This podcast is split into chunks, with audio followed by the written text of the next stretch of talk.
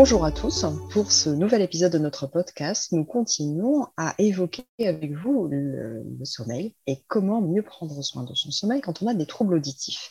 Nous avons le plaisir d'inviter aujourd'hui une sophrologue experte, Clémence Pex-Lavallée. Clémence, merci à toi d'être près de nous. Peux-tu te présenter en quelques mots?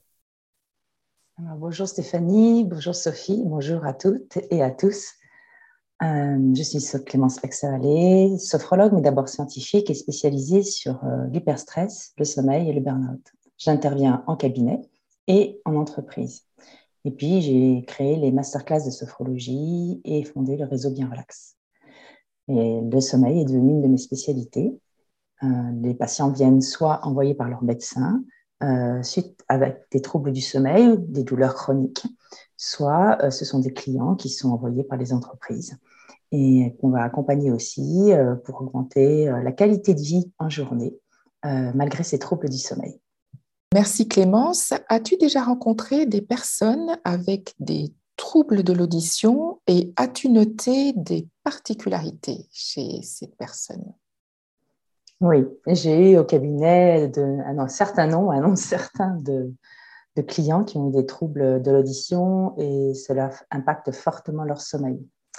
Euh, bon, déjà, il faut savoir qu'en France, une personne sur trois se plaint de troubles du sommeil. Et on pourrait dire que tous les acouphéniques souffrent de troubles du sommeil. Presque tous, on va dire. Hein. Donc, du coup, euh, traiter le sommeil est, fait partie de l'accompagnement euh, pour les acouphènes. il faut savoir que quand on a un trouble de l'audition, cela peut avoir un impact vraiment un impact fort sur même la qualité de l'endormissement, du réveil nocturne avec une difficulté à se rendormir.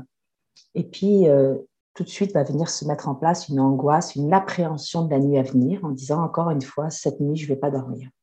Alors, pourquoi est-ce que c'est plus, plus fort chez les acouphéniques euh, que chez d'autres troubles de l'audition? C'est tout simplement parce que la posture allongée déjà va augmenter le flux sanguin vers la tête ça va favoriser cette présence euh, voilà, de, des acouphènes. Et puis le silence, quand on quitte la journée, souvent le bruit ambiant peut masquer un peu euh, le, bruit des acouphènes, mais quand on est dans le silence dans sa chambre, finalement, on va se mettre à focaliser dessus, on entend, on le ressent beaucoup plus, et on va se mettre à s'accumuler dessus. Et puis il y a un point très important, c'est que tout au long de la journée, l'acouphénique ou l'hyperacousie a une fatigue accumulée une fatigue auditive qui s'accumule tout au long de la journée. Et arrive euh, en fin de journée, non seulement il y a cette appréhension de, de, plus l'entendre le soir, mais on l'entend plus à cause de cette fatigue aussi, on est plus vulnérable, plus sensible, on est plus à fleur de peau en fin de journée quand on est fatigué. On est déjà à fleur de peau quand on est fatigué de sa vie, euh, voilà, de sa journée euh, professionnelle ou personnelle. Euh, sa vie quotidienne, mais encore plus avec une fatigue auditive. Donc ça, ça, ça met vraiment les personnes euh, vulnérables, sensibles, réactives, euh, vont le noter beaucoup plus fortement. Donc, on a vraiment, c'est ça qu'il faut comprendre, c'est que les acouphènes peuvent être perçus beaucoup plus fort le soir, au moment du coucher particulièrement, et, quand on est à un réveil nocturne aussi, pendant le réveil nocturne. Ce, qui, fait que la façon dont ces bruits sont mis en exergue et ressentis dans l'oreille euh, vont, stimuler le cerveau et l'empêcher de dormir. Ça va faire qu'il va porter une attention particulière à, à, ça y est, les bruits sont remontés, les acouphènes sont remontés, et ça va exciter le cerveau, l'empêchant de basculer en mode sommeil. Donc, on pourrait dire que c'est le chat qui se mord la queue parce que je dors moins bien le lendemain, je me sens moins bien, je suis plus à faire de peau. D'ailleurs, on, le note, hein, quand on dort mal, on a une tendance à basculer dans un mode de pensée beaucoup plus négatif, avec beaucoup plus d'anxiété. Et puis, euh, et puis ça, va nous mettre dans cette fragilité à la fois attentionnelle, à la fois de mode de pensée, de raisonnement. Euh, de, on est beaucoup plus sensible et on produit plus d'idées noires, d'idées négatives. Donc, euh, tout ça crée une fragilité, une fatigue psychologique une résistance en permanence sur le phénomène qui, se présente à soi et qu'on n'arrive pas à accepter. Donc, euh, il y a tout un accompagnement, une approche cognitive et comportementale qu'on va avoir avec la sophrologie, qui vont traiter l'existence, c'est-à-dire ce n'est pas que le symptôme qui m'intéresse, c'est comment est-ce que je vais bien vivre la journée et mieux vivre ma nuit.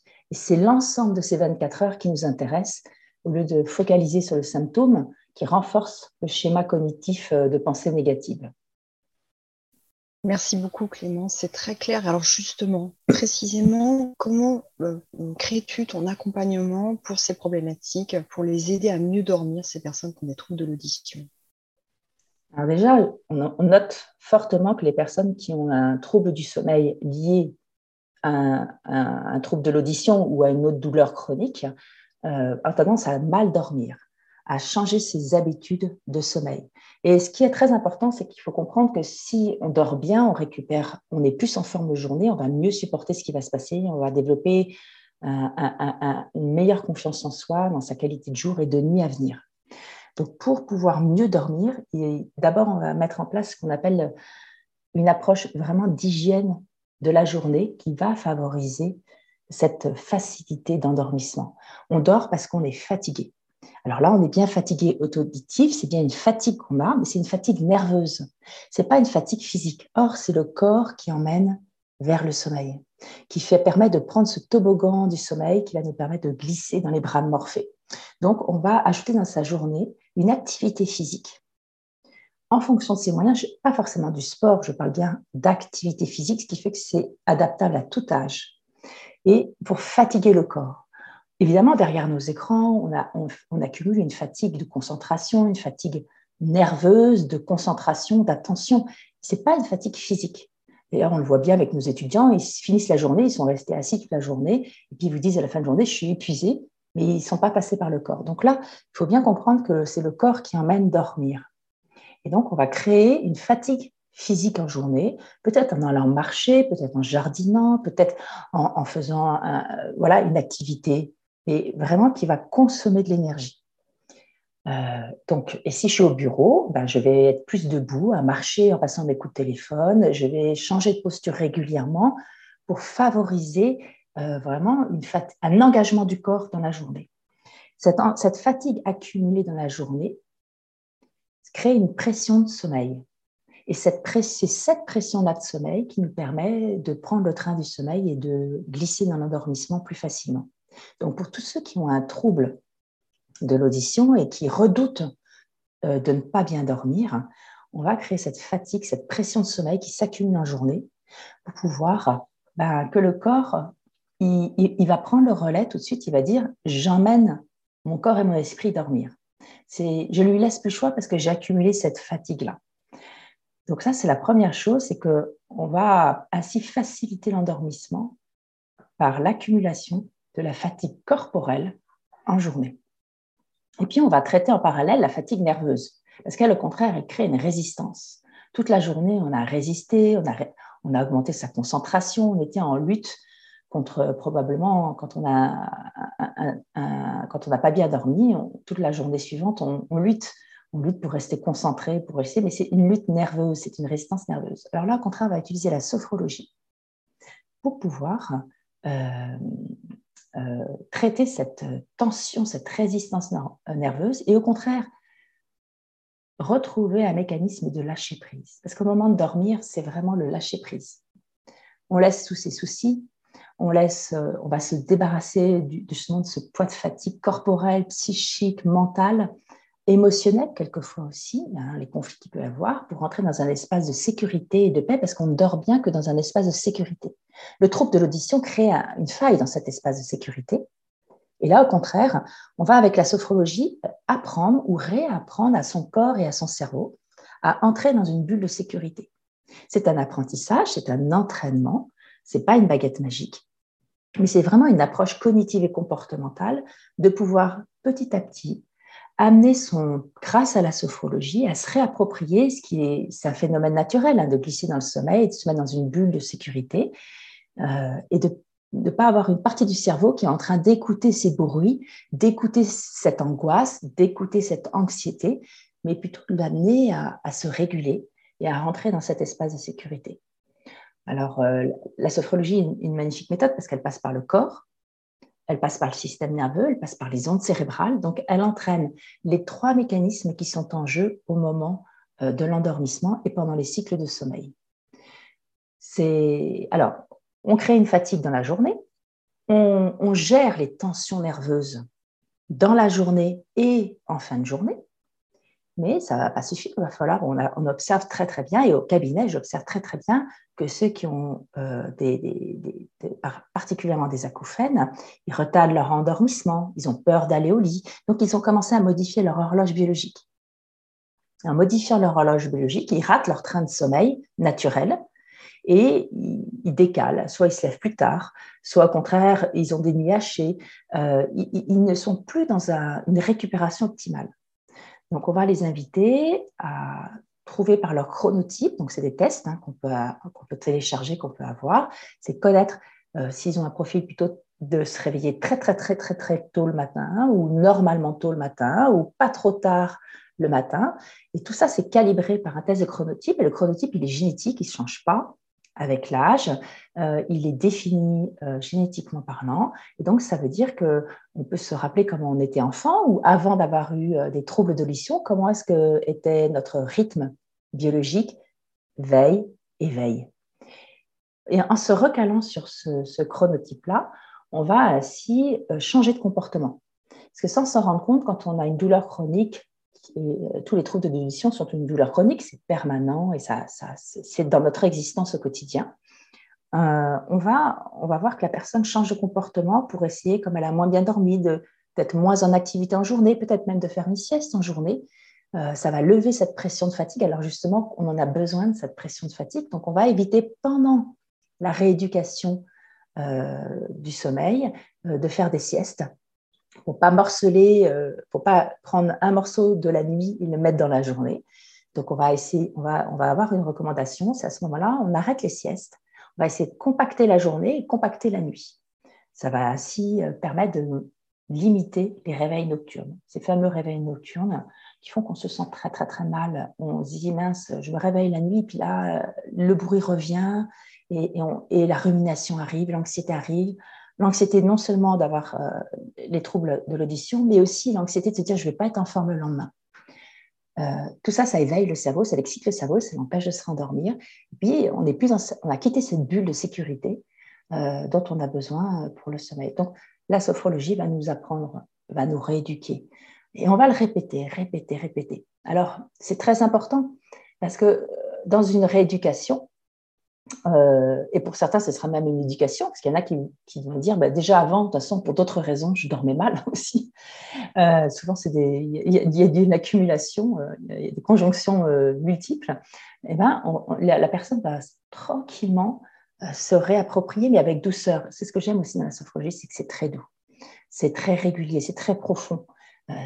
on va diminuer cette résistance puisqu'on diminue l'anxiété, puisqu'on diminue ce stress ou même cet hyperstress qui est lié à, ce symptôme, euh, on va diminuer aussi la résistance et on va permettre de changer de comportement, changer de façon de penser. Donc, c'est vraiment une approche cognitive et comportementale. Pour retrouver son, rythme biologique, la recommandation numéro un, c'est de connaître son chronotype et deuxièmement, après, c'est de lever à heure fixe. Très important de se lever à heure fixe de ne pas faire du, ce qu'on appelle du jet lag. Jet lag comme les voyageurs, mais ça peut être aussi du jet lag social. Tous les soirs, tous les matins, je, travaille, je me lève à 7 heures du matin, mais le week-end, je me lève à 11 heures. Ça, c'est un jet lag. C'est-à-dire qu'on change son horloge biologique. Le corps entend bien l'information et, et, donc va se caler sur le nouvel horaire. Puis le lundi matin, on rechange. Donc, on est décalqué tout le temps. Donc, on va éviter ce décalcage pendant la rééducation euh, du sommeil. Et on va voir, ce qui est très intéressant, c'est qu'on va voir que les symptômes, la perception, le ressenti diminue. On parle bien de ressenti. Il, va diminuer au fur et à mesure euh, de la journée. Alors justement, mm. quels résultats obtiens-tu avec les personnes qui viennent te voir avec des troubles de l'audition et des troubles du sommeil? Alors c'est assez impressionnant parce que ça change leur existence on pourrait dire, et c'est là où on est dans la dimension existentielle de la sophrologie, c'est que ça vraiment ça change l'existence. Quand on, par une approche cognitive et comportementale, on, part à la reconquête de ce qui fait une qualité de journée et une qualité de nuit, on se sent bien dans sa peau. on, est, on retrouve de la confiance en soi, on, devient, on a moins de troubles de l'humeur, on, gagne en attention, en concentration, en vigilance, en créativité, en liberté, en qualité de relationnel avec son entourage, que on est avec une douleur chronique. Peu de gens comprennent à quel point c'est douloureux de pas bien dormir, à quel point c'est douloureux d'avoir des troubles de l'audition. Euh, il, faut, il faut être passé par là pour comprendre à quel point... Je pourrais donner un exemple. Imaginez que vous fassiez une nuit blanche. Comment vous sentez-vous le lendemain? Pas très bien en général. Vous voyez bien que vous avez du mal. Ben, imaginez que toute votre vie, toutes les semaines précédentes, tous les mois précédents, ça a été ça, tous les jours, toutes les nuits. Vous pouvez comprendre à quel point il y a une vraie souffrance.